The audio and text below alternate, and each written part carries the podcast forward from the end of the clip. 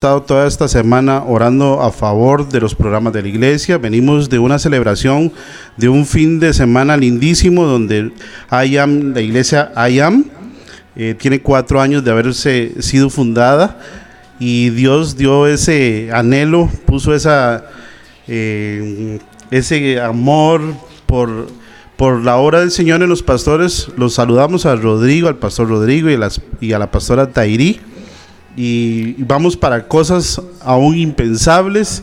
Y qué linda la palabra del sábado y la del domingo y la del sábado lo que nos retó a todos, Roxa, de parecernos a Jesús, ¿verdad? Amén, así es. Esa es la meta del cristiano, parecerse a Cristo todos los días de su vida.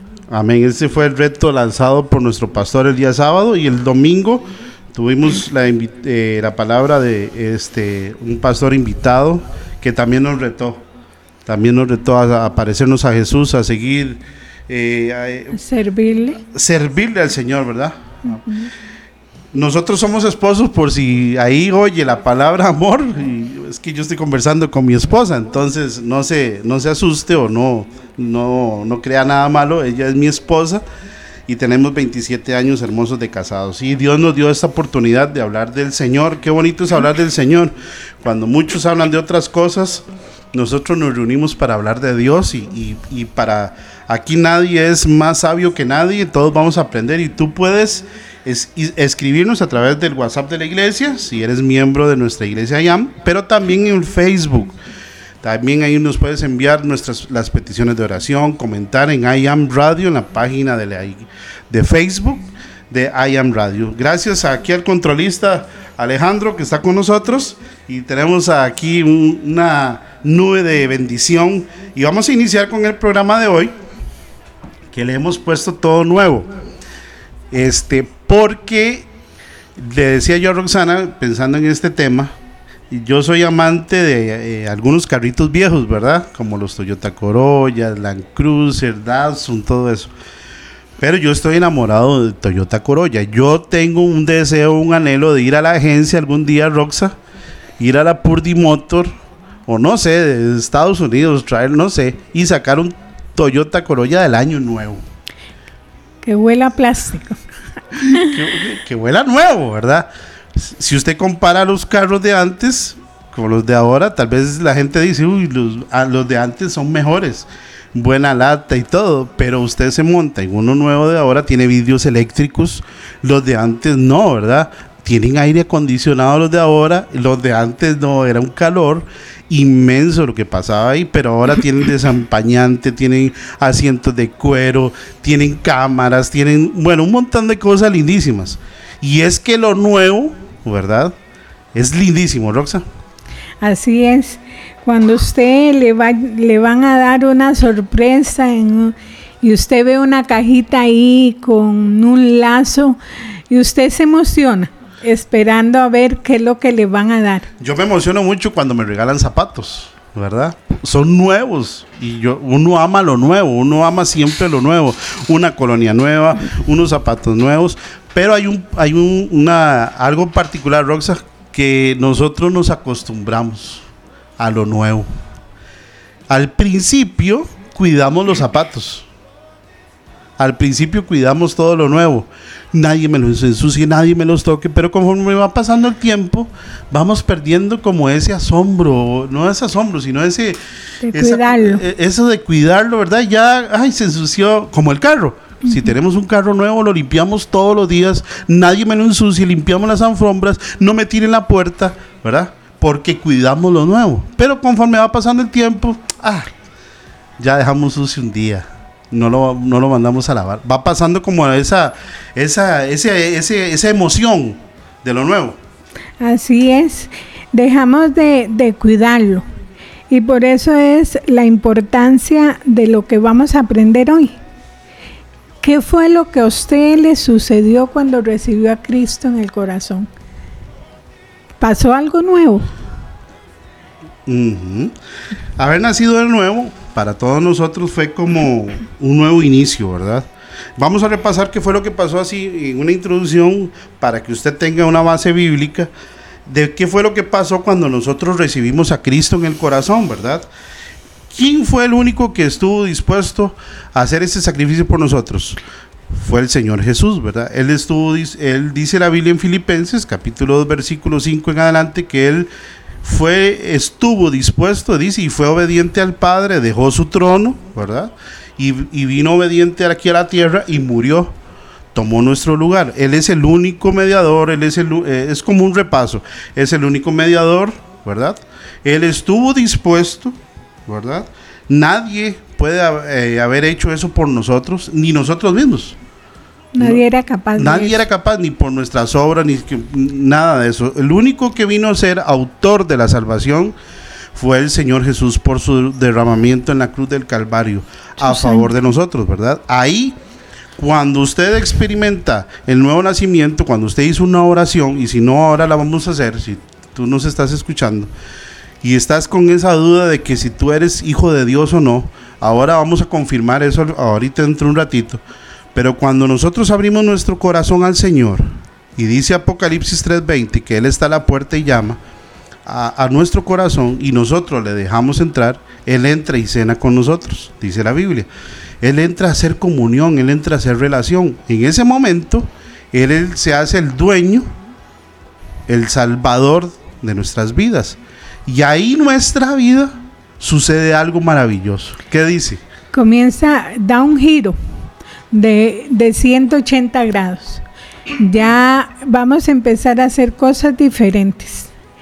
Ya lo, lo que usted estaba acostumbrado a hacer, ya a partir del momento en que usted recibe a Jesús en su corazón como su Señor y su Salvador, él, el Espíritu Santo comienza a actuar en nosotros. Correcto. Antes de seguir con el tema, vamos a saludar a toda la familia de IAM que está ahí conectados. A Zamora, María José Villalobos. Ahí están poniendo sus, sus mensajes y, este, y sus peticiones de oración también, doña Giselle. Y vamos a, a, apuntar y ahora al final vamos a orar. Y muchas gracias a las personas que se están ahí dándonos sus saludos. Entonces, Jesús vino a ser el autor de mi salvación tenga esto firme. Si alguien le pregunta a usted, ¿por qué usted es hijo de Dios? Por la por la, el sacrificio de Cristo Jesús en la cruz del Calvario. Él fue el único que el único que puso a Dios como mediador y él vino a ser el autor de mi salvación. Ahí yo vine a nacer de nuevo. ¿Se acuerda aquella historia de Jesús y Nicodemo, Roxa? Sí, llegó Nicodemo de noche y le preguntó a Jesús que ¿Cómo una persona adulta podía nacer de nuevo? ¿Acaso podía entrar en el vientre de su madre? Y entonces ahí Jesús le dice, siendo él un maestro de la ley, ¿cómo no iba a entender que, el nacimiento era del agua y del espíritu? Correcto, correcto. Y hoy, este, nuestra columna vertebral va a ser el versículo Segunda de Corintios 5:17, para que usted se lo aprenda de memoria. Si, si usted no se lo sabe bien, ¿verdad? Hoy es la oportunidad para que usted se lo aprenda de memoria este versículo, que todo hijo de Dios se debe saber. Eh, andarlo, eh, andarlo declarando por todo lado en la casa, en el trabajo, cuando viene una situación difícil, cuando viene una tentación. Y hoy vamos a aprender este versículo, segunda de Corintios 5:17. Dice así. De modo que si alguno está en Cristo, nueva criatura es. Las cosas viejas pasaron, he aquí, todas son hechas nuevas.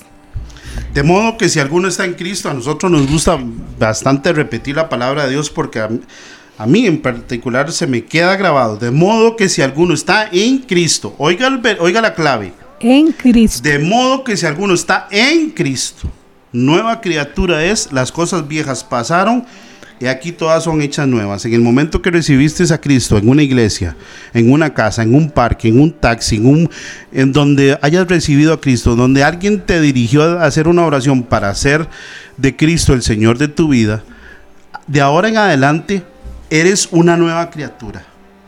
Todas las cosas viejas pasaron y aquí todas son hechas nuevas. nuevas. Hoy vamos a estar conversando de, sobre qué fue lo que pasó en mi vida ¿Y por qué nuestra vida cristiana no tiene que ser una vida cristiana de, de Roxana, como de, sí, como de pleito? Eh, ¿Has oído esos, esos, esos comentarios, Roxa, cuando, eh, eh, no sé si los has escuchado, que dice, desde que me volví cristiano, me va mal? Sí, Desde que me hice cristiano. Ahora que voy a la iglesia, sí, parece que todo el mundo está contra mí. Desde que voy a la iglesia, ya y perdí el trabajo. Desde que me acerqué a Cristo, ya y ahora todo me sale mal. todo me sale mal. ¿Lo has escuchado? Sí, y a mí me gusta poner un ejemplo. eh, cuando usted se le encarna una uña y usted comienza a pegarla en una silla, eh, si es la de la mano, Como cuando, ponerse los zapatos. Ajá. O si es eh, una uña de la mano, cuando lava trastes, cuando toma un vaso, usted siente eso a cada momento. Pero antes de tener esa uña infeccionada, usted la pegaba siempre. Lo que pasa es que el enemigo cuando nosotros recibimos a Cristo, que viene con mentiras y nos hace creer que el tener a Jesús en el corazón y comenzar a caminar, las cosas nos van a salir mal. Y eso no es así. La Biblia dice que Satanás es el padre de mentira. Por eso no le debemos de creer lo que él quiere poner en nuestra mente, ¿verdad? Y eso es precisamente hoy, eso es lo que vamos a estar conversando. Y, y si tú tienes que hacer algún comentario para hacer grande esta conversación el día de hoy, puedes hacerlo, puedes hacerlo en WhatsApp, puedes poner tus inquietudes y, ya- y así hacemos más grande eh, este estudio.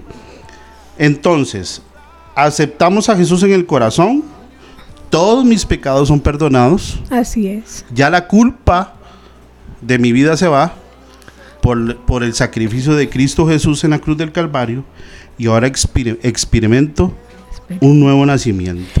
Sí, y a veces no sé si has oído alguna persona que dice, ah, sí, yo sé que eh, Jesús me perdonó, pero este pecado que yo tengo es mucho más grande. Y piensa que Jesús puede eh, lavar y perdonar los, los pecados pequeños, pero no los grandes. Aunque entendemos que no hay pecado grande ni pequeño, todos son iguales, Cristo tiene y tuvo la capacidad de perdonarnos absolutamente todos. Recordemos una vez más, 2 de Corintios 5:17, para que te lo aprendas de memoria. De modo que si alguno está en Cristo, nueva criatura es. Las cosas Cosas viejas viejas. pasaron y aquí todas son hechas nuevas. Y hay por lo menos varias cositas que nos pasaron o que te pasaron a ti cuando recibiste a Jesús en el corazón. Eso es como, como una versión del, no sé, pon tu nombre. Esta es la nueva versión de María. Así como Cristo, eh, en la historia de la humanidad, ¿verdad? Hay antes de Cristo y después de Cristo. La, la historia fue partida en dos, ¿verdad? O sea, hay un antes de Cristo en Dani y hay, un, y hay un después de Cristo en Dani. En el momento que yo recibo a Cristo, esta nueva vida ya viene a ser nueva totalmente. Y empieza un camino nuevo para mí. Ahí lo que debemos de entender que si es una nueva vida en Cristo, no podemos tener los viejos hábitos de la vieja vida. Entonces yo ahora tengo que empezar a aprender nuevos hábitos que el Señor a través de su palabra nos enseña. Y ahora, muy importante, mira esto, vamos a, a darte varios, varios, varios puntos en lo que implica que tú eres un hijo de Dios, que naciste de nuevo. ¿Qué fue lo que pasó y qué pasó contigo en el momento que ace- aceptaste a Jesús en tu corazón? Número uno, te vuelves hijo de Dios. Qué maravilloso eso. Ajá, eso significa que la persona que no ha recibido a Jesús en su corazón no es un hijo de Dios, es una creación de Dios. Yo me vuelvo hijo cuando le abro eh, la puerta de mi corazón y le permito que Él entre y ya Él ahora se vuelve mi Señor, mi Salvador. Entra el Espíritu Santo en mi vida. Así en es. el momento que recibo a Jesús, entra el Espíritu Santo a mi vida Y vea lo que dice la palabra de Dios en Romanos 8:14, porque todos los que son guiados por el Espíritu de Dios, estos son hijos de Dios. Entonces, número uno, algo que pasó en mi vida cuando nací de nuevo fue que yo ahora soy hijo de Dios. Así es. También en Juan 1.12 dice, pero a todos los que creyeron en Él y lo recibieron, les dio el derecho de llegar a ser hijos de Dios. Ellos nacen de nuevo, no mediante un nacimiento físico como resultado de la pasión o de la iniciativa humana, sino por medio de un nacimiento que proviene de Dios. Esto nos, dice que no es por lo que nosotros eh, pudiéramos haber hecho, sino que es a través de Jesús, es meramente una obra divina en nosotros. Comenta aquí don Román Chacón, un saludo para don Román. Dice, yo les puedo decir que la, la decisión de recibir a Cristo a mi vida fue la mejor decisión. Al inicio es difícil porque los cambios se notan y las personas antes de la conversión les estorba la nueva vida, pero Jesús va a trabajar para que sea pasajero y, esa nueva vida viene a ser bendición. Buenísimo. Saludamos también a María Fernanda Quiroz y a Jenny Barquero y a Jessica que también están con nosotros. Número uno, mira, hermano, eh, amigos, eh, siervos, discípulos, tengamos esta convicción en el corazón Dice la Biblia que aunque todo el mundo me dejare, Jehová me recogerá. Dios me va a recoger. Así es. Y ahora yo me vuelvo hijo de Dios. Vea qué maravilloso. Entonces, ¿qué significa que soy yo que soy hijo de Dios? Tengo un papá. Puede ser, puede ser que en la antigua vida no tuviera papá. Exacto. Y ahora, Dios como papá, tienes toda la confianza de poder llegar y decirle, papito, mira cómo me siento, mira lo que estoy pasando, tener la certeza que Él va a inclinar su oído a la oración que estás haciendo en ese momento. Bueno, programas, van a venir algunos programas donde vamos a hablar de la oración y todo esto, pero qué bonito esto. Yo ahora tengo un papá. Tal vez en nuestra vida antigua, porque todos pasamos situaciones difíciles, familiares, hogares disfuncionales. No tuvimos un papá a quien recurrir, a quien pedir un consejo, pero ahora puedo hablar abiertamente con él, con mi papá, con Dios, y le puedo decir, me pasa esto y esto y esto. Tengo libre acceso a mi papá.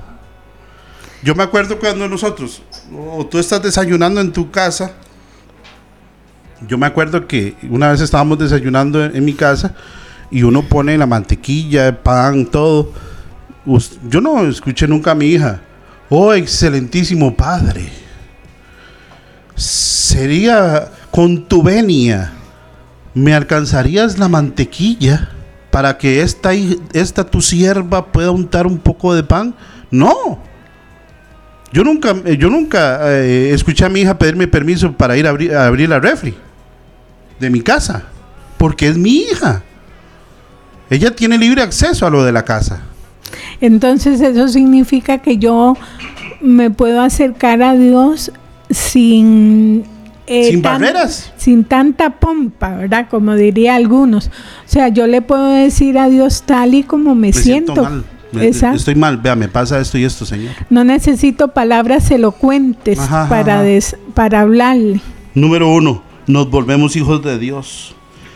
Vea esta segunda, esto, cuando tú eres nueva criatura, naciste de nuevo. Número dos, grábate esto. eres ciudadano del cielo. Número dos, eres ciudadano del cielo. Y dice la Biblia, este, dice la Biblia que nosotros nos volvemos, nuestra ciudadanía ahora está en los cielos.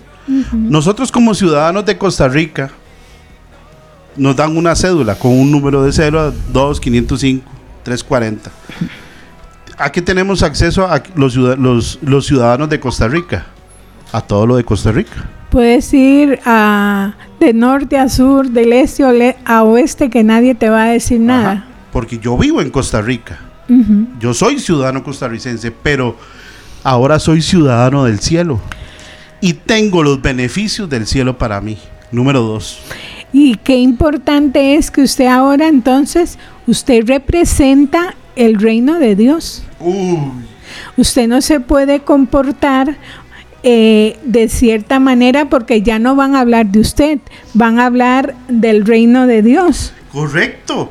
Ahora tengo acceso a los beneficios del cielo para mí. Ahora soy ciudadano del cielo, soy un embajador. Y ahora en mi casa soy cristiano, soy nueva criatura. Y ahora, ahora soy ciudadano del cielo. En la iglesia soy ciudadano del cielo. En el trabajo soy un ciudadano del cielo. Soy embajador.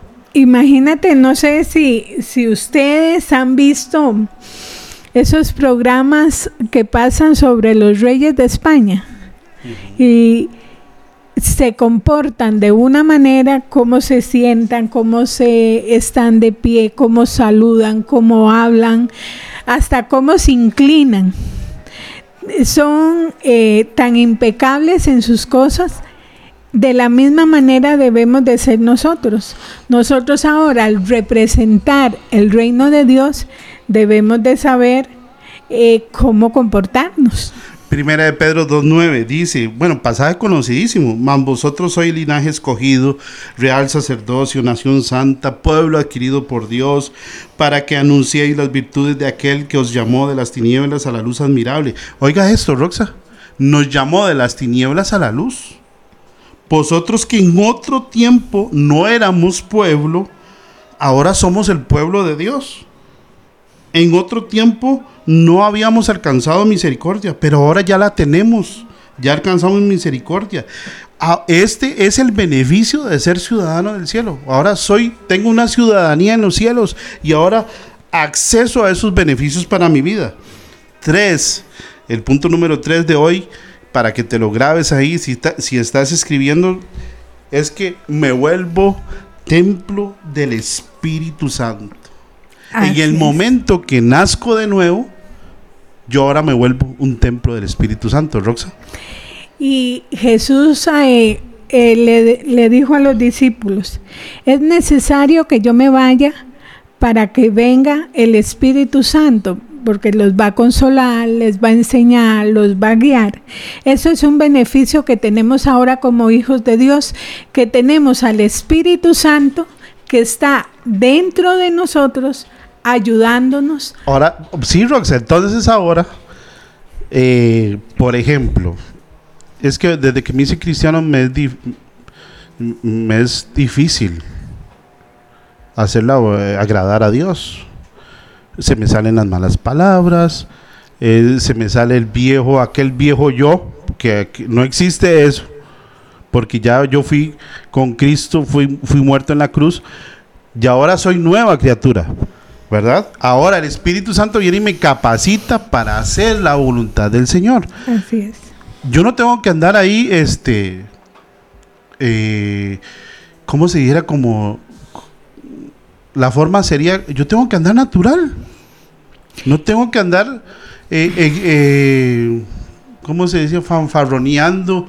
Ay, yo soy el hijo de Dios. No, no, no, no, no. Qué carga que soy. qué carga que soy. No, soy natural. El Espíritu Santo está en mí. Yo me vuelvo templo del Espíritu Santo. Y yo puedo andar en un taxi, puedo andar en el bus, puedo estar en mi trabajo en la bodega, en la casa. Y soy una persona, persona normal, nada más que está el Espíritu Santo en mí. Yo no tengo por qué andar uy, Con una o diciendo, aureola. Señor, dame un, dame un superpoder para vencer el pecado. Y también el Espíritu Santo nos ayuda en nuestras áreas débiles. Eso.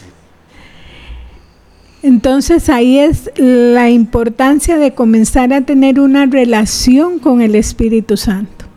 Eh, amarlo. Co- eh, comienza a decirle, Espíritu Santo, enséñame a amarte. Yo quiero conocerte, revélame a Cristo. Eh, dice que Él nos va a decir lo que escucha en el cielo. Ségale, Señor, aquí estoy, quiero parecerme a Cristo. Cuando, Roxa, cuando nosotros vamos a la iglesia, ¿cómo encontramos la iglesia? Cuando llegamos los sábados a las 7, todos los sábados a las 7 hay reunión Si tú nos estás escuchando, este sábado tenemos reunión a las 7 y domingo a las 10. Me gusta los sábados a las 7 por el calor y todo eso más, boni- no eh, más bonito, no sé, Porque no hay tanto calor. porque no hay tanto calor, pero cuando nosotros llegamos a la iglesia, ¿qué encuentra usted en la iglesia? En, en el templo en físico. el templo. Está limpio, está ordenado, eh, no ves telas de arañas en las paredes, las sillas están sin polvo. Todo está eh, acomodadito. Está acomodado, No hay desorden, así es. no hay gritos. Bueno, solo gritos de Julio, pero ya después Los chiquitos. nadie pelea con nadie. Todo es un servicio, todo es hola. Yo soy un templo. ¿Qué- ¿Cómo estoy cuidando este templo? Exacto. ¿Qué hago con este templo? Y no podemos, eh, cuando usted ama de casa o si el esposo o los hijos ayudan en la casa, cuando barremos la casa no echamos toda la basura en un cuarto O debajo de la cama. para que y todo lo demás se, eh, lo demás perdón se ve bonito pero nadie se le ocurra abrir ese cuarto. O cuando usted ve en las películas Dios guarde usted abra la puerta de ese closet porque todo le cae encima Cuando llega una visita de, de, de repente, ya voy para la casa y usted se pone, junte todo, limpien todo, pero todo lo echan eh, en una esquina. exacto. Nosotros como hijos de Dios y ahora templos del Espíritu Santo no podemos tener áreas sucias en nuestra vida. Por ejemplo, por ejemplo, e- este detalle, Roxa. Yo soy un templo, tengo manos. Ahora, ¿qué, qué toco? cuidado con lo que toco Soy un templo, con ojos. ¿Qué estoy viendo? O con boca, ¿qué hablo? oídos Uy, ¿qué escucho, Roxa? con los pies, ¿dónde voy? ¿Verdad? Usted como templo del Espíritu Santo, si usted es una, una joven o un joven, usted no puede permitir que otra persona llegue a tocar las partes de su cuerpo porque eh, usted es un te- el templo del Señor. O sea, usted no puede permitir que se le eche basura, que venga de afuera y le echen basura. O cuando estoy solo, ¿verdad? Cuando estoy solo en mi cuarto y tengo una tablet, o tengo mi computadora, o tengo mi cel y, y tengo aplicaciones Donde te hacen donde, caer. donde puedo caer, ¿verdad? Que son, mire, el, eh, dice la Biblia que el diablo anda como un león rugiente viendo a quién se devora. No Pero oiga, perdona. Eh, a usted que le gustan tanto los programas de animales, ¿verdad? Animal Planet, todo eso, Geo. El león eh, eh, es en dos momentos. Y no tanto eso, si ves a los tigres, eh, Sigiloso. te- se camufla de tal manera que no se ve en medio de la hierba, Hay cosas entonces en nuestra vida que están camufladas. que Pero parecen buenas, pero Ajá. no lo son, porque Mm. nos va a hacer caer. En algún momento eso nos va a devorar, nos va a hacer daño. Estamos en el programa Verdad y Vida. Estamos en esta primera parte de como de enseñanza de doctrina de la palabra de Dios y después viene una segunda parte donde vamos a, a hablar sobre el campo de acción, qué hacer. Y hoy estamos hablando de que somos nuevas criaturas y que debemos hacer todo nuestro mayor empeño y esfuerzo para engrandecer el nombre del Señor Jesús. Y estamos aprendiendo que Hoy somos nuevas criaturas, todas las cosas viejas pasaron y aquí todas son hechas nuevas y apren- estamos aprendiendo que somos hijos de Dios, que somos ciudadanos del cielo, somos templo del Espíritu Santo y también, muy importante, este punto, que soy lleno del amor del Señor. Dice Romanos 5:5 que el amor de Dios ha sido derramado en nuestro corazón por el Espíritu Santo que nos fue dado. Ajá. Si el Señor derramó su amor en nuestro corazón, nosotros tenemos la capacidad ahora de amar al que nos hace daño, de amar al que nos ofendió o nos lastimó cuando fuimos pequeños. Nos da esa capacidad ahora. También 1 Corintios dice que el amor es sufrido, es benigno, no es jactancioso, No no, envidia. No se envanece, no hace nada indebido. No busca lo suyo, no se irrita, no guarda rencor. No se goza de la ¿Se injusticia. acuerda la enseñanza de unos domingos atrás, donde poníamos el nombre de nosotros en ese versículo? Exacto. Y el pastor nos decía, eh, ponga, en vez de eh, sustituye el amor, es sufrido, ponga su nombre. Dani es sufrido, Dani es benigno, Dani no tiene envidia, No guarda rencor. Dani no guarda rencor, uf, Todo lo soporta. todo a, lo soporta. A veces Mm. pasa algo y dice, uy, ya no aguanto más. Estoy a punto de reventar. Y pero dice eh, Corintios que el amor de Dios, todo lo soporta, el que ya él derramó en nosotros. uf, Entonces, a ver, lo que tenemos que hacer es, es aprender a hablar. Roxa, yo pienso que es que es todos los días. Todos los días tenemos que ir a la palabra. Todos los días tenemos que conectarnos con el Señor, buscar un rato. Porque si no nos endurecemos, nos enfriamos. Eh, con solo que dejemos al Señor un poco, ya nuestro vocabulario cambia. eh, nos enojamos más, nos irritamos más con solo un momento. Vea, yo, yo pe- per- personalmente, yo dejo al Señor un momento y afloran cosas del antiguo, El antiguo yo. porque todavía estoy en este pellejo, en este estuche.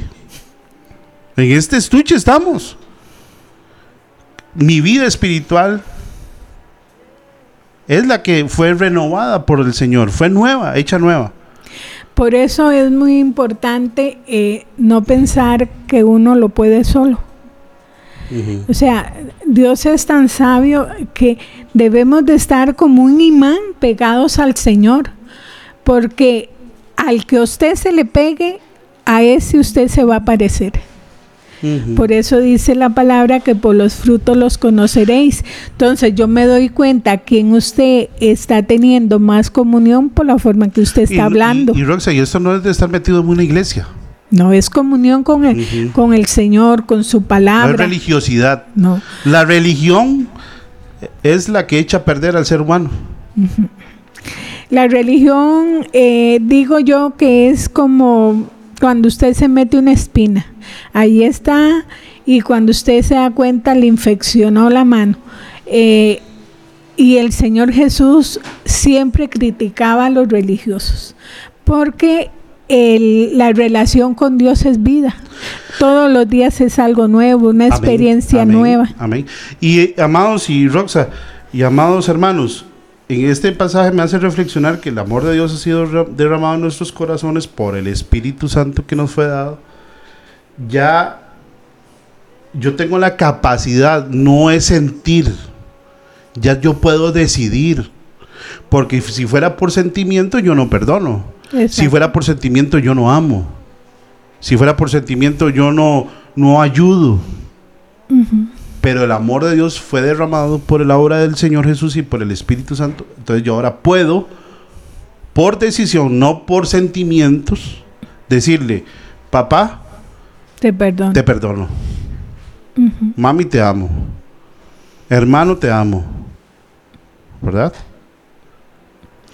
Y dice también que, que el amor de Dios te da la capacidad de pasar por alto la falta de los hermanos, ¿verdad? Eh, sea en, en el templo o sea los miembros de tu familia en la casa, ¿verdad? Uno tiene una mala costumbre que cuando alguien hace algo uno dice, es que usted siempre... ¿verdad? Y le achaca eso. Pero el amor de Dios cubre multitud de faltas. Si tu hermano te lastimó, tienes la capacidad de perdonar, Ujú. de pasar por alto lo que él hizo y seguir adelante. Número 6. Número 6. Soy, soy capaz de resistir al diablo, dice Santiago 4.7. Sométase pues a Dios, resistir al diablo y él va a huir de vosotros. Todos los días tienes que someterte al Señor. Espera, todos los días, amada iglesia, amado hermano, amigo, todos los días debemos someternos al Señor. Y Dani, dice don, don Gerardo Castro, dice que él es testigo fiel del cambio que Dios ha hecho en su amado yerno. Aleluya, Dios es bueno.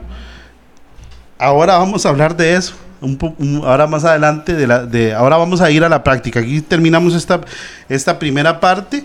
Vamos a recordar nada más número uno, somos nuevas criaturas y algo pasó en nosotros, somos hijos de Dios, nos volvemos ciudadanos del cielo, ahora soy templo del Espíritu Santo, soy lleno del amor de Dios y ahora soy capaz de resistir al diablo. Santiago 4.7. Vamos a esta pausa. Escucha esta, esta canción lindísima, te va a traer algún recuerdo y está basada en la palabra de Dios.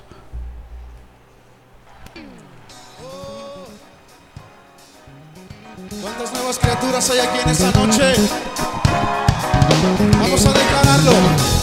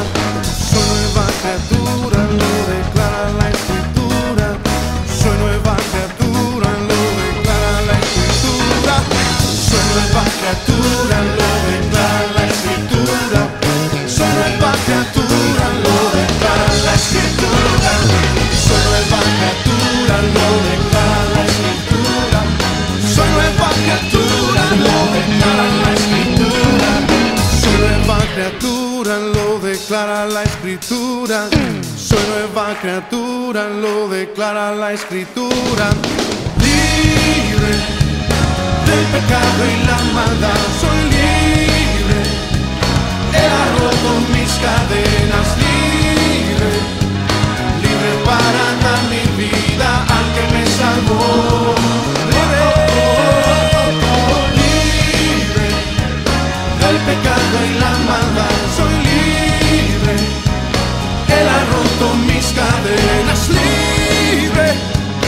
Libre para dar mi vida al que me salvó. criatura, lo declara la escritura. ¡Sí, Señor! Diga conmigo, soy nueva criatura, lo declara la escritura. Dígalo ahí siete veces. Soy nueva criatura, lo declara la escritura. Segunda de Corintios 5, 17, que no se le olvide Hágalo como un lema suyo esta semana. Soy nueva criatura, lo declara la escritura. En la escritura, en la pista con estas presas, soy nueva criatura, lo declara la escritura. Cuando usted está manejando y alguien le pita y alguien se le mete, usted dice, yo soy nueva criatura, lo declara la escritura. Las cosas viejas pasaron, todas son hechas nuevas. Ya no, yo no contesto, ya yo no vivo yo, Cristo vive en mí. Ya yo no le voy a gritar a nadie, ya yo no voy a maldecir, ya yo no voy a decir malas palabras, ya yo no voy a ver lo incorrecto. Diga yo soy nueva criatura, lo declara la escritura, ya se va el enojo, se va la gritería. Dice la Biblia que el que roba, no robe más. El que fuma, no fume más. El que grita, que no grite más. El que es infiel, no sea infiel más. El que trata mal a los hijos, deje de tratarlos mal. Ya tú eres una nueva criatura. En el carro, en la moto, en el banco, en la fila, en el restaurante. En todo lado somos nuevas criaturas. Así es. Ya ahora el que refleja su vida va a ser Cristo. ya no es usted. Amén. Saludamos a todos los que nos están escribiendo y nos están escuchando en la aplicación de I Am Radio.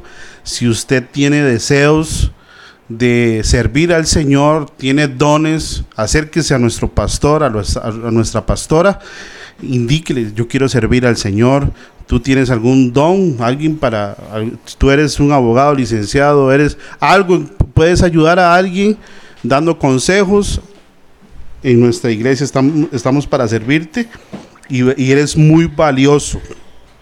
Todos los fines de semana nos reunimos los sábados a las 7 en una reunión en nuestra iglesia, iglesia IAM, y los domingos a las 10 de la mañana. Ven, estamos para servirte, ven y tal como eres y, te vamos a amar. Eso, es lo que siempre encontramos en nuestra iglesia, amor. Nadie te va a juzgar y estamos aquí para servirte. Somos nuevas criaturas, lo declara la escritura. Ese es nuestro tema de hoy. Y vimos algunas cositas de la palabra de Dios, de doctrina, para que usted tenga una base firme de lo que usted es a partir del momento de que recibió a Cristo en su corazón.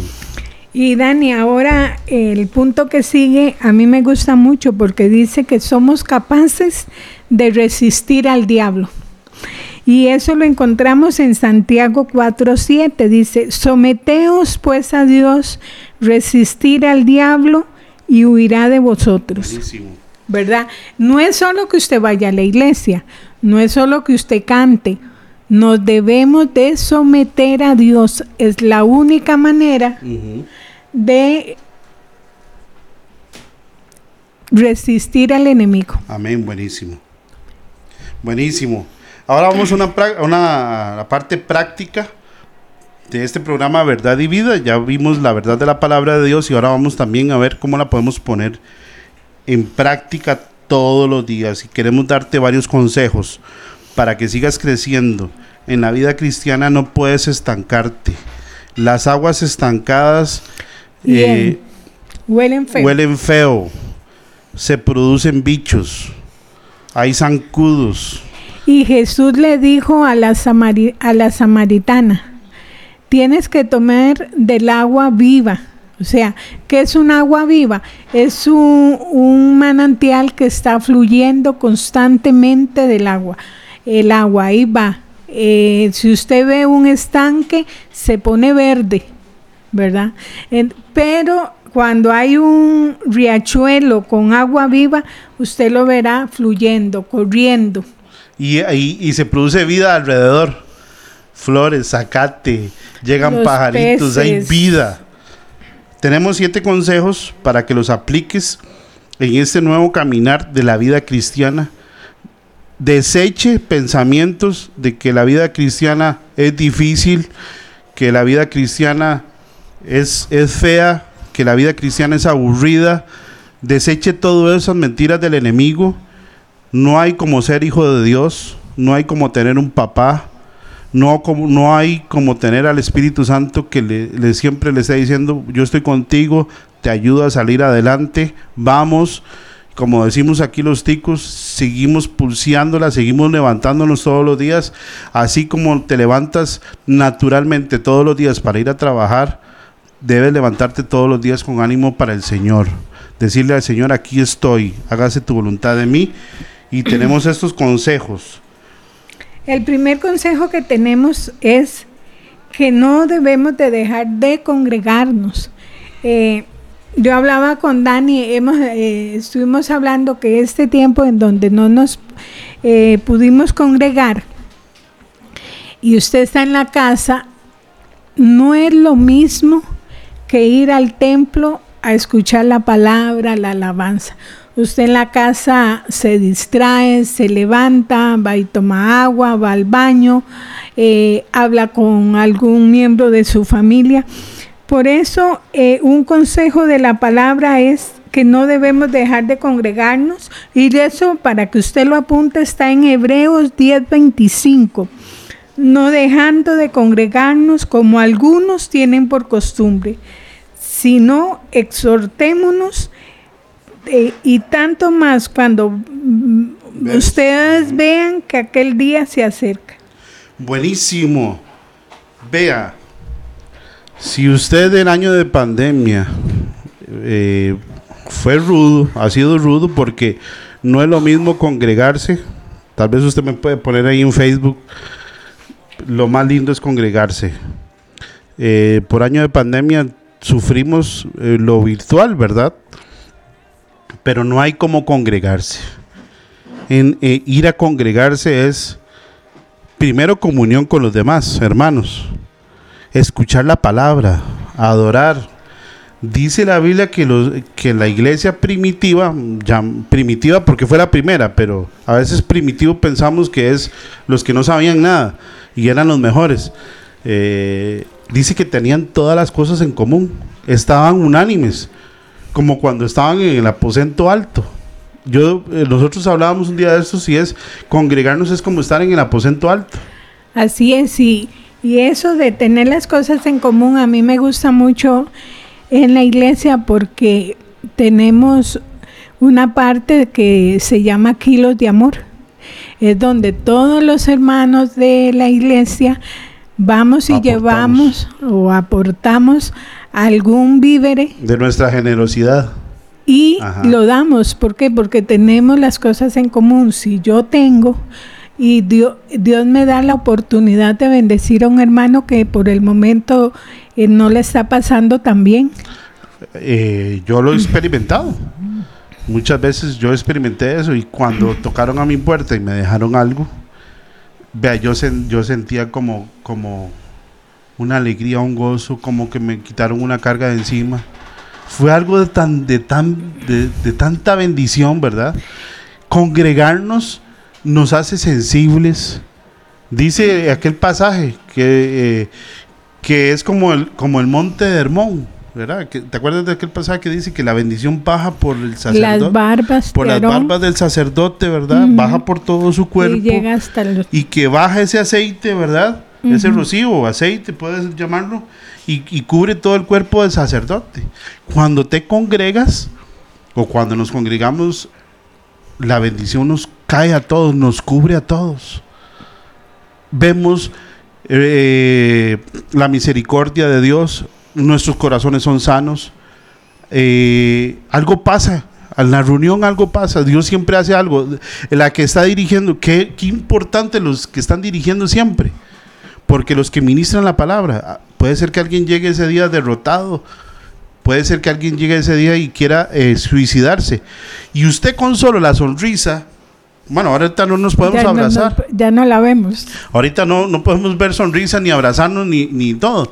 Pero cuando nos abrazamos, podemos ver a alguien y, yo, y, abrazamos a un hermano. Hola, ¿cómo estás? Tiempo de verte. No te había. y llega ese día y ese día se quería suicidar.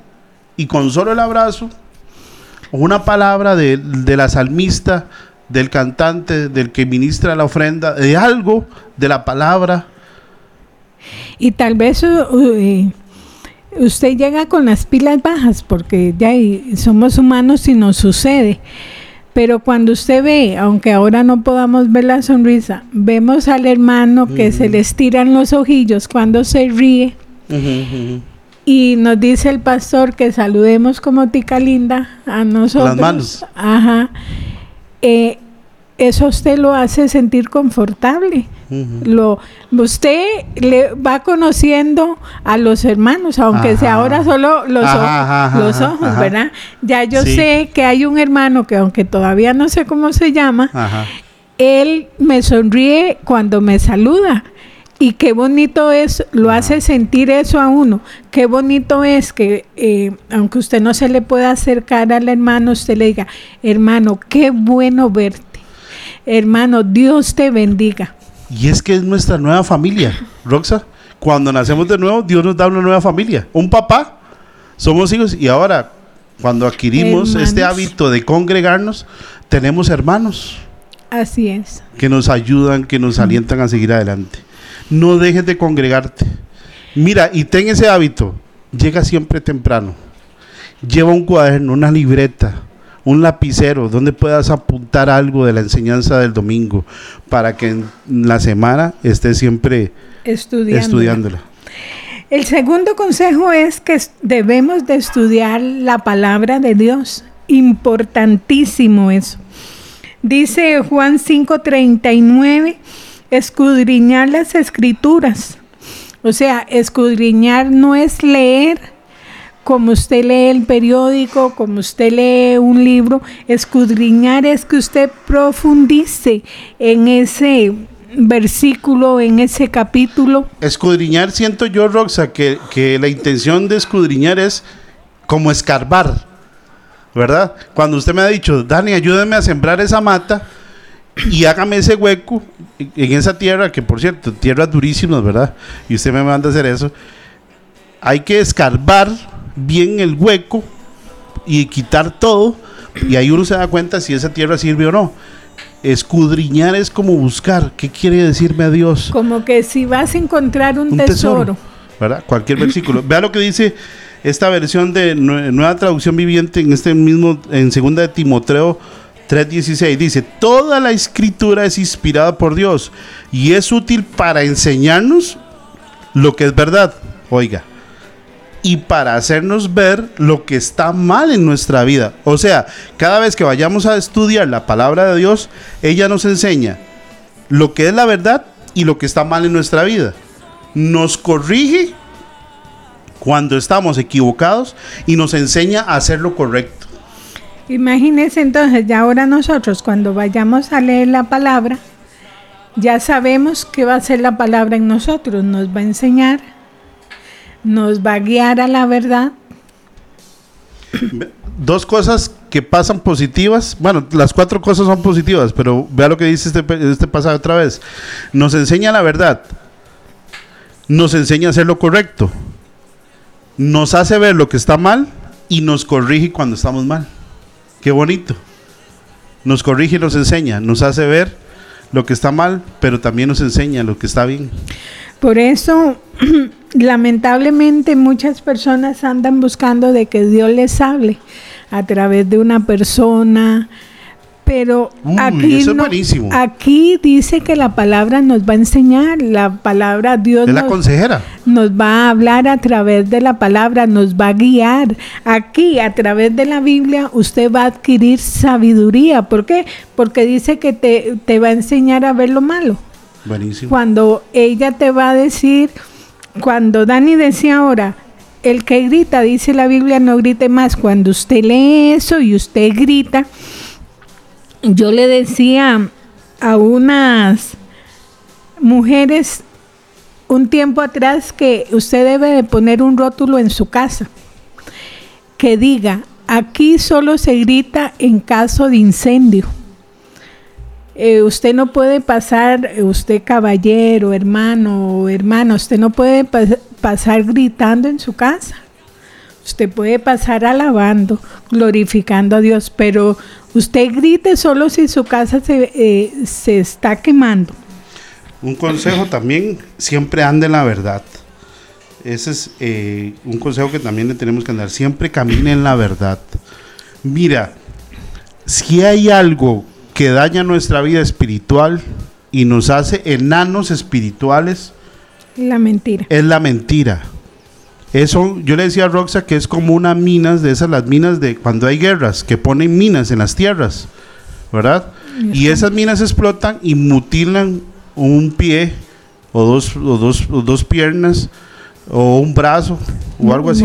Eh, es como esa, esa granada, ¿verdad? Esa mina eh, estalla. La mentira es igual. Mira, hágase, hágase esto. De hoy en adelante, siempre ande la verdad. Aunque eh, la cosa está fea, No hay mentira blanca, como dicen algunos. Ah, es una mentirita ejem- blanca. ejemplo, si usted tiene una deuda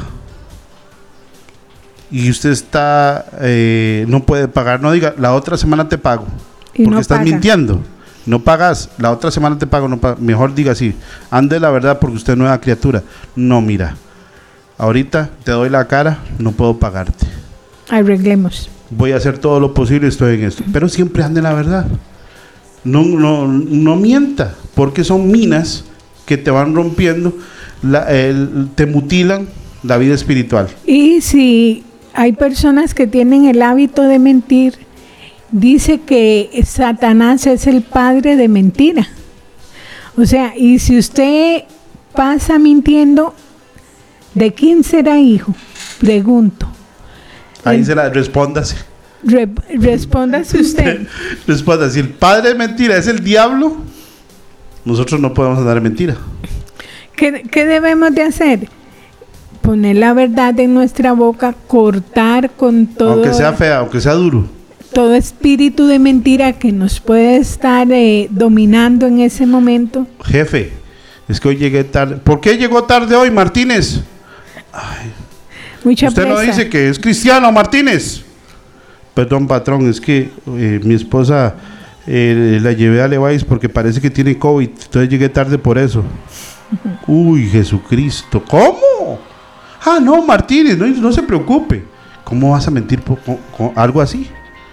Y luego llega la esposa a, a la oficina. andar en, la verdad, la- cuando tú andas en la verdad, la gente te va a conocer como un hombre bueno, como alguien de palabra.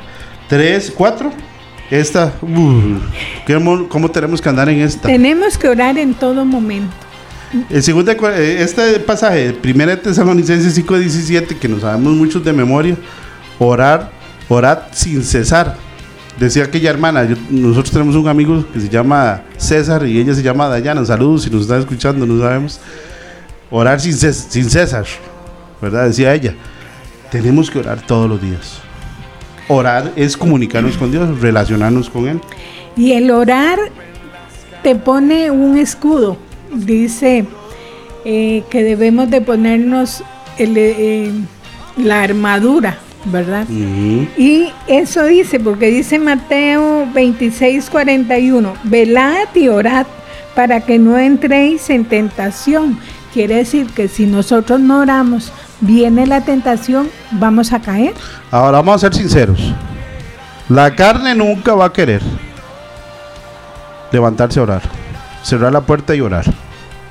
La carne nunca quiere. Ahí donde usted tiene Dominio propio. dominio propio, no demonio propio. Usted tiene dominio propio y usted es nueva criatura.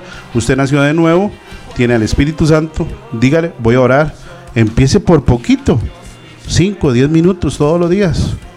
5, 10 minutos todos los días. Haga 21 días eso. Un, un hábito son 21 días. Y ahí usted va a empezar a... Después va a decir, ya tengo que... No puedo salir de mi casa sin orar. Número 5, predica a otros. Y esto de predicar a otros no es estar en la Biblia, que en la acera gritándole ahí, arrepiéntanse. No es eso. Dice la Biblia en Marcos 16, 15, ir por todo el mundo y predicar el evangelio a toda criatura. Sí, vamos a poder ir a la calle a evangelizar. Pero esto de predicar a otros es con tu mismo ejemplo. Y Mateo 28 dice que id a las naciones, ¿verdad? Que prediquemos. Eh, usted no necesita ir al país de China. Puede ser que en su barrio haya un chino. un nicaragüense, un panameño, un colombiano, un venezolano. Eso es ir a las naciones. Que usted le predique a toda criatura, a toda persona del amor de Cristo. Y eso no es que usted se, se sepa 500 versículos, es que usted le pueda hablar a otros de lo que Dios ha hecho o está haciendo en su vida. Buenísimo, buenísimo. Esto de predicar a otros, por ejemplo, tú eres el único hijo de Dios en tu casa. Tú no vas a pararte en la, en la sala y vas a predicar. ¿Cómo vas a predicar? Con tu ejemplo, con tu testimonio, con tu forma de contestar a tu mamá, con tu forma de hablar, con tu forma de servir a, la, tu misma familia. Ahí empiezas a predicar con tu testimonio eh, ¿cómo vas a, eh, voy para la iglesia y te alistas para ir a la iglesia y haces todo lo posible por ir a la iglesia si tú eres un joven, pero en la casa no ayudas, en la iglesia ayudas mucho, pero en la casa no ayudas, no, pasas ni una escoba. Eso es predicar, porque van va a haber alguien que es alguien nuevo en la casa. Algo pasó con mi hijo desde que está yendo a la iglesia. La gente no sabe. No va a decir desde que soy hijo de Dios, no. Ellos van a decir, mi muchacho desde que está yendo a la iglesia es otra persona. No, ahora ya no contesta. Predicar sin palabras. Me respeta. Con el ejemplo. Ahora es servicial, ayuda en la casa. Eso es predicar en el trabajo, no llega tarde. Uh. No, a la salida no está cinco minutos antes con la tarjeta. Yo tenía un patrón que dice que, que feo los empleados del reloj. Están salen a las cinco y media y a las cinco y quince ya tienen el bulto en la espalda. ¿Verdad? todo eso es predicar. Cuando llegas mañana a tu trabajo, buenos días, compañeros. Hoy todo nos va a salir bien. Dios los bendiga a todos. Pero no, si llegas mañana amargado, ¿qué van a ver en ti? Y usted le dice, es que, y tal vez ponen la Biblia en un escritorio. Eso no significa. Tienes que predicar con tu ejemplo, con tu forma de ser. Queremos dejarle, vamos a dejar hasta aquí porque queremos orar. Una parte muy importante hoy es orar.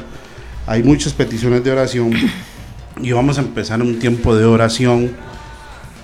Vamos a orar a favor de hermanos, de la iglesia, de gente que nos ha estado escribiendo, muchas peticiones de oración tenemos y vamos a ponernos en acuerdo. Ojalá te hayan quedado algún punto del día de hoy.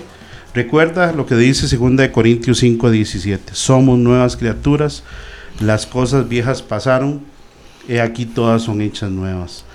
Padre, en el nombre de Jesús, estamos aquí unidos, unánimes. Sí, Señor. Creyendo que tú eres nuestro Dios, el único Dios verdadero que tiene control de todas las cosas. Así es, Señor.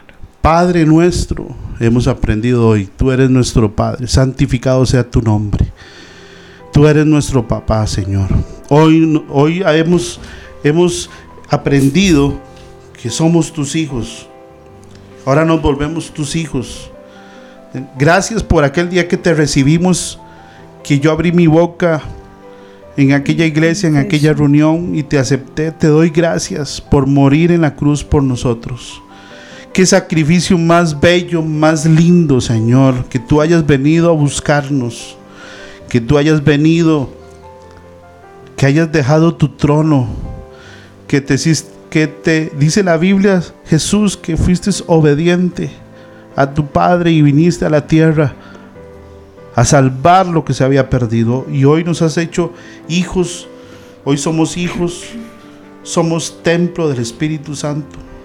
Gracias Espíritu Santo, porque hoy estás en nosotros, hoy estás en nosotros, hoy nos guías a toda verdad.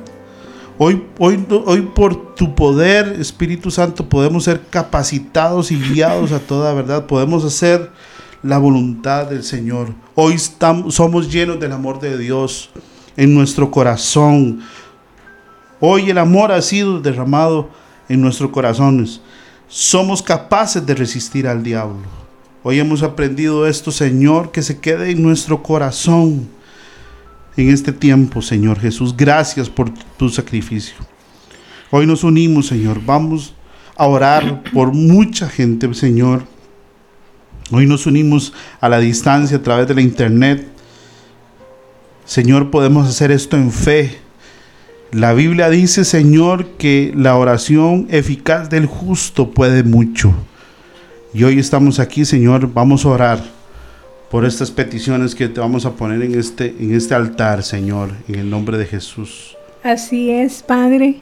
Dice tu palabra, Señor, que cuando dos personas se ponen de acuerdo pidiendo una misma cosa y lo pida y si lo pedimos en el nombre de Jesús, tú vas a contestar. Lo único que te pido, hermano, hermana o amigo, es que entiendas que la enfermedad no es tuya. La opresión no es tuya. Eso es eh, el enemigo que, que quiere venir sobre tu vida a poner esas cargas. Comienza a deshacerte. Dice Jesús, echa tus cargas sobre mí. El único que puede llevar las cargas se llama Jesucristo. Usted ahora diga, comience a declarar la palabra. Ya no diga, eh, la opresión es mía, mi opresión. No, eso no es suyo, eso es del diablo. Eh, usted dice la palabra que Dios tiene pensamientos de paz y de bien acerca de usted. Entonces ahora, como estamos de acuerdo, venimos en el nombre de Jesús, orando Dios sobre Mau Morales, Padre. Tu palabra dice que por tus llagas, Señor, ha sido curado en el nombre de Jesús. Ordenamos a estos nervios en el nombre de Jesús. Señor, se, controla ahora, se estabiliza en el nombre de Jesús. Oro por sus hijos, Dios. Dales el trabajo que ellos necesitan. Sí, Señor. Oh, Dios, y toda adicción, Señor, de las drogas ahora mismo, Señor. Declaramos. declaramos libertad sobre la vida de su hermano Dios en el nombre de Jesús. Yo declaro que su vida, Padre, es transformada. Amén, Señor. Oramos por Vilma Quiroz, Señor. Por toda su familia declaramos salud, Señor del cielo. Los beneficios del cielo para la vida de Vilma Quiroz. Declaramos por ella la salud de Cristo recorre todo su cuerpo y toda su familia. Declaramos, Vilma, eres sana en el nombre de Jesús. Señor, y oramos por Olga Caballero. Padre, venimos ordenando a toda opresión sobre la vida de ella, Señor, viene dejándola ahora. Y la paz que sobrepasa todo entendimiento viene sobre ella. Si tú estás en su corazón, la paz de Cristo eh, será sobre ella en el nombre de Jesús de Nazaret. Así lo creemos. Oramos también por Nidia Escribel en el nombre de Jesús. Vamos, estamos orando, Nidia, y nos unimos a través de la fe, Señor, en el nombre de Jesús y oramos por los que están enfermos. Alguna, si hay alguien en algún hospital, Señor, si hay alguien de la familia de la fe que tiene un hermano, un hijo, un papá, un hombre, un amigo en un hospital, en el nombre de Jesús enviamos una palabra de bendición, de salud, así como hizo, Señor, aquel eh, que tenía autoridad aquel Señor centurión, Dios mío, que dijo, solo Señor, no es necesario que tú vayas, envía la palabra y yo sé que mi siervo va a sanar. En el nombre de Jesús, Señor, enviamos la palabra de sanidad a, ese hospital, Señor, en el nombre de Jesús, a ese centro, a esa UCI, Señor, en el nombre de Jesús, aquellos que están, Señor, hoy convaleciendo, hoy con coronavirus, en el nombre de Jesús, en el SEACO, se levantan en el nombre de Jesús, Dios mío, en el nombre de Jesús, que se elimine esta pandemia que se elimine el virus, Señor, que Costa Rica sea libre en el nombre de Jesús. Señor, oramos por el hijo de Emilia Pérez. Señor, en el nombre de Jesús. Cambia todo pensamiento humano, todo pensamiento, Señor, diabólico, que no le permita a Él ver, Señor, la luz de Cristo ahora en el nombre de Jesús. Venimos en contra de eso. Levanta a este hombre, este joven, Señor Señor, y produce en él el querer como el hacer, así como lo hiciste, Señor, en el Hijo pródigo. Yo te pido que lo hagas en este hombre, que vuelva en sí, en el nombre de Jesús. Señor, oramos por Ernesto Castillo, Señor, por trabajo. Padre, en el nombre de Jesús, por todas aquellas personas que aún están, Señor, sin trabajo, como Ernesto, en el nombre de Jesús, dale, Señor, en estos días que se, abra, que se abran puertas, Señor, aquello que está cerrado se abre en el nombre de Jesús, aquellos currículum que ellos han puesto, que mis hermanos hayan puesto, que hayan enviado un correo electrónico, hoy nos unimos en fe, Señor, para que haya trabajo, en el nombre de Jesús, Dios mío, tú eres nuestro Padre, nosotros nosotros somos tus hijos, podemos acercarnos confiadamente al trono de la gracia. Dice la palabra de Dios que en el trono de la gracia ah, tenemos misericordia, alcanzamos misericordia y alcanzamos gracia para el oportuno socorro. Hoy oramos, Señor, a favor de los hermanos de la iglesia, a favor de los hermanos del cuerpo de Cristo en Costa Rica, en Alajuela, alguien que me está escuchando, alguien que está, Señor, pidiendo por un trabajo en el nombre de Jesús, que a partir de mañana lo llamen. Padre, en el nombre nombre de Jesús, que se abran puertas, Señor, en este país, que vengan las empresas, que se genere empleo en el nombre de Jesús en Costa Rica, que se levante la economía en el nombre de Jesús, aquellos emprendimientos, aquellos empresarios, Señor, que también, que tal vez están con duda, titubeando, Señor, que si hicieron los negocios o no, en el nombre de Jesús, Dios mío, que venga fe de Dios, venga fe de Dios y que vengan clientes, que vengan, Señor, las mejores negociaciones, que vengan los mejores negocios con proveedores, que que vengan los mejores clientes para las empresas de mis hermanos, para aquellos emprendimientos. Señor, aquella mujer que está con costura, con panadería, con taller, Señor mecánico. Señor, aquellos que trabajan, Señor, a través del internet, en teletrabajo. En el nombre de Jesús, que venga sabiduría, que venga revelación, Señor, en el nombre de Jesús, para que se abran puertas de trabajo. En el nombre de Jesús. Oramos también por la amiga de Marco Sánchez, Cata Chávez. Señor, donde ella está, mi Dios, yo te pido que tú la levantes, que tú te le reveles, Señor, que tú hagas de ella la mujer que tú quieres. Padre, en el nombre de Jesús desatamos que tu Espíritu Santo hable a su oído, Señor, y te reveles a ella, Señor. Señor, sana Sana sus emociones, sana su cuerpo, Señor, porque tú en la cruz del Calvario llevaste, Señor, toda enfermedad ahora. Yo declaro sanidad sobre ella en el nombre de Jesús. Padre, también estamos orando. Aquí estamos creyendo, Señor, que todo lo que pidiéramos, Señor, en oración será hecho. Así tú lo, has dicho en tu palabra, Señor, conforme a tu voluntad, Dios mío. Oramos también por Shirley Maswell a la distancia, Señor. Oramos por sus hijos, por su familia, por sus hermanos y hermanas y sobrinos. Pone aquí la petición mi hermana Shirley en el nombre de Jesús. Dios mío, declaramos tu bendición. Declaramos tus puertas abiertas a favor de ella. Señor, de su familia, de sus hijos. Declaramos bendición, declaramos que el enemigo huye, que el enemigo se va en el nombre de Jesús, que tú, Señor, en el nombre de Jesús los tomas en sus manos y bendecimos a la familia de Chile, y Señor, en el nombre de Jesús. Y si usted eh, ahora eh, oramos también por el hijo de Jafet, mañana tiene una cirugía Padre, oramos para que tú guíes, Señor, las manos de los médicos, Padre. Él está en tu mano, Señor. Declaramos, Señor, que todo saldrá bien en el nombre de Jesús. Mi hermana no tendrá temor de malas noticias, Señor. Yo declaro tu poder y tu gloria sobre él. En nombre de Jesús. También oramos por Marta Méndez Barrante, Señor, por una solución en sus problemas, Señor, financieros. Amén. Y salud emocional. Padre, en, el nombre, de Jesús. Señor, Reprendemos la escasez, la pobreza, la miseria, Señor, en el nombre de Jesús. Y yo declaro un milagro sobre ella, que toda puerta que está cerrada se abra en el nombre de Jesús, que ella pueda ver, Dios, como tu hija, Señor, que tú le vas a ayudar, Señor, y yo declaro sobre sus emociones, Señor, que Cristo sea el que tome control de ellos, en el nombre de Jesús. Padre, oramos también por Charlie Mesen, Señor, en el nombre de Jesús. Para ti no hay nada imposible, Señor.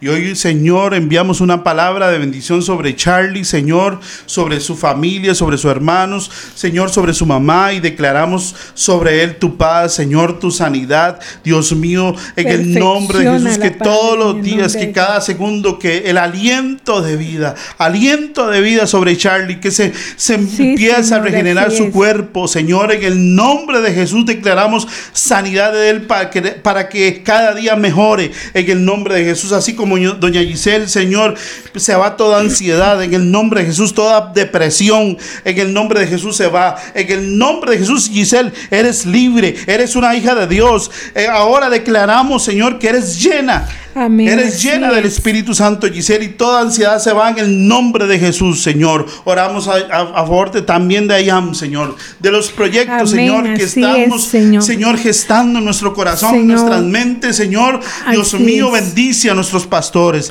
En el nombre de Jesús, bendecimos a nuestros pastores, Señor. Dale sabiduría, revelación para dirigir este pueblo, Señor, tan grande, para las multitudes. Señor, en el nombre de Jesús, dale, Señor, un equipo leal, fiel y verdadero, Señor. Oramos a favor de la iglesia. Levanta la iglesia, Señor. Levanta todos los proyectos, la radio, Señor, todo lo que se tiene que hacer, todos los proyectos que se quieren hacer, Señor. En el nombre de Jesús bendecimos, Señor, a la iglesia ya, Señor, en Alajuela, a las iglesias en Costa Rica, Señor, las iglesias que te predican, que predican tu palabra, Señor, las iglesias verdaderas, Señor, que glorifican tu nombre. Hoy bendecimos al cuerpo de Cristo en Costa Rica, Señor, en el nombre nombre de Jesús levanta, Señor, y produce, Señor, un avivamiento en Costa Rica como nunca antes, Dios mío. Bendice Costa Rica, bendice las finanzas de Costa Rica. Oramos a favor del presidente, a favor de los diputados, Señor, a favor de los ministros, a, favor de los que están en eminencia. Hoy bendecimos, Señor, a Costa Rica. bendecimos a los que toman decisiones, Señor. Dios mío, este que sean personas con temor del Señor. Jesús, ahora mismo ten misericordia de Costa Rica. Perdona nuestros pecados. Limpia la tierra, Señor, en el nombre de Jesús. Y aviva este país. Aviva este país. Aviva cada hermano. Quita, Señor, la pereza. Quita, Señor, Dios mío, la desidia. en el nombre de Jesús, quita el estupor. Dios mío, de los hermanos. En el nombre de Jesús, y aviva nuestros corazones. Desechamos la maldad de nosotros, Señor, y que empiece, Señor, un nuevo tiempo en Costa Rica. Un nuevo tiempo de bendición. Un nuevo tiempo, Señor, de misericordia. Que se levante las finanzas de este país como nunca antes, Dios mío, y que podamos ser luz para las naciones, Señor. En el nombre de Jesús te amamos, Dios mío, y queremos, Señor, servirte con todo nuestro corazón, Señor, en el nombre de Jesús. Si aquí entraron otras dos peticiones. No importa. Vamos a orar por ellas. Elizabeth Girón dice que oremos por su pareja y por su nieto. Desde ahora declaramos que viene revelación a su pareja, Padre, para que Cristo sea el Señor de su vida, Señor, y por su nieto. Señor, tu palabra dice que tú, Señor, nos guías hacia toda verdad. Yo declaro sobre ellos, Señor, la luz de Cristo, que tu Espíritu Santo les hable, les redarguya, les convenza de pecado, Dios. Y oramos también por Florio Ortega, Señor, que está pidiendo, Señor, que se acerque. Padre, su familia, que sea libre, que tenga paz, Señor. Padre, en el nombre de Jesús, por la familia Acuña Ortega, Ulate Arroyo, Padre, Arce Mata. Padre, en el nombre de Jesús, yo declaro, Señor, que tu Espíritu Santo va a hacer cosa nueva en estas familias, oh Dios, en el, nombre, de Jesús. estamos creyendo. ¿Hay más peticiones de oración? Eh, por acá no me sale. Porque no nos queremos ir sin orar. Ten confianza, hermano, que si este Cristo está en todo lugar, en todo momento, Él es omnipotente, omnipresente y está en todo lugar y está contigo en este momento. Y si usted, amigo o amiga, nos está escuchando en esta noche y usted nunca ha hecho la oración de fe, eh, queremos que usted la haga, que usted entienda que solo a través de Cristo puede encontrar paz, puede encontrar solución a sus problemas y sobre todo que cuando uno recibe a Cristo tiene salvación. Él nos perdona de todos nuestros pecados. Si tú estás ahí y, y, y hoy el Espíritu Santo te ha inquietado a, a, ser una persona diferente, tal vez tú dices, yo necesito ser diferente, pero a veces caigo, no puedo, haz esta oración. Si no tienes la convicción de que si tú mueres hoy, no sabes a dónde vas, haz esta oración. Dilo así con todo tu corazón, ahí donde te encuentres. Repite. Dilo después de nosotros. Señor Jesús. Señor Jesús. Hoy reconozco que te necesito. Hoy reconozco que te necesito. He vivido mucho tiempo apartado de ti. He vivido mucho tiempo apartado de ti. Pero hoy quiero reconciliarme contigo. Pero hoy quiero reconciliarme contigo. He aprendido el día de hoy. He aprendido el día de que hoy Que Cristo murió en la cruz. que Cristo murió en la cruz. Tomó mi lugar. Tomó mi lugar. Y eso hizo Y eso hizo que yo tuviera vida eterna. Que yo tuviera vida eterna. A partir de hoy, Señor, A partir de hoy, quiero Señor, disfrutar quiero disfrutar de los beneficios de los beneficios de nacer de nuevo. de nacer de nuevo. Entra en mi corazón. Entra en mi corazón. Yo confieso Yo confieso que tú eres el Hijo de Dios. que tú eres el Hijo de Dios. Me arrepiento de toda mi maldad. Me arrepiento de toda mi maldad. Y desde hoy en adelante, Y desde hoy en sé el adelante, Señor sé el Señor y dueño de mi vida. y dueño de mi vida. Amén. Amén. Si tú has hecho esta oración, ahora tú eres un hijo de Dios. Y el Señor Jesús no se va a salir de tu corazón. Nunca. Empiezas con nuevos hábitos. Por ejemplo, empiezas, empieza a leer la Biblia con gozo. Ve a la iglesia. Ahí vas a adquirir conocimiento yendo a la iglesia. Lee la Biblia. Levántate cada día con una expectativa. Ora. Y sobre todo busca a alguien que te empiece a aconsejar o a disipular. En nuestro Facebook están las páginas de nuestra iglesia y ahí hay números de teléfono donde puedes pedir información. Estamos para servirte. Nosotros somos Roxana y Dani. Este fue, este fue tu programa Verdad y Vida y estamos para servirte. Puedes seguir poniendo peticiones de oración. Nosotros las vamos a leer y las vamos a apuntar. Eso tenlo por seguro Y vamos a estar orando. y vamos por a estar ellos. orando. Toda esta semana, si tienes chance de congregarte, no tienes una iglesia este sábado a las 7, entra también a la página, tienes que reservar por, por asuntos de COVID y pandemia, De ¿verdad? protocolo. Protocolos. Puedes reservar tu lugar. En el nombre de Jesús te amamos y estamos para servirte. Buenas noches, que Dios les bendiga.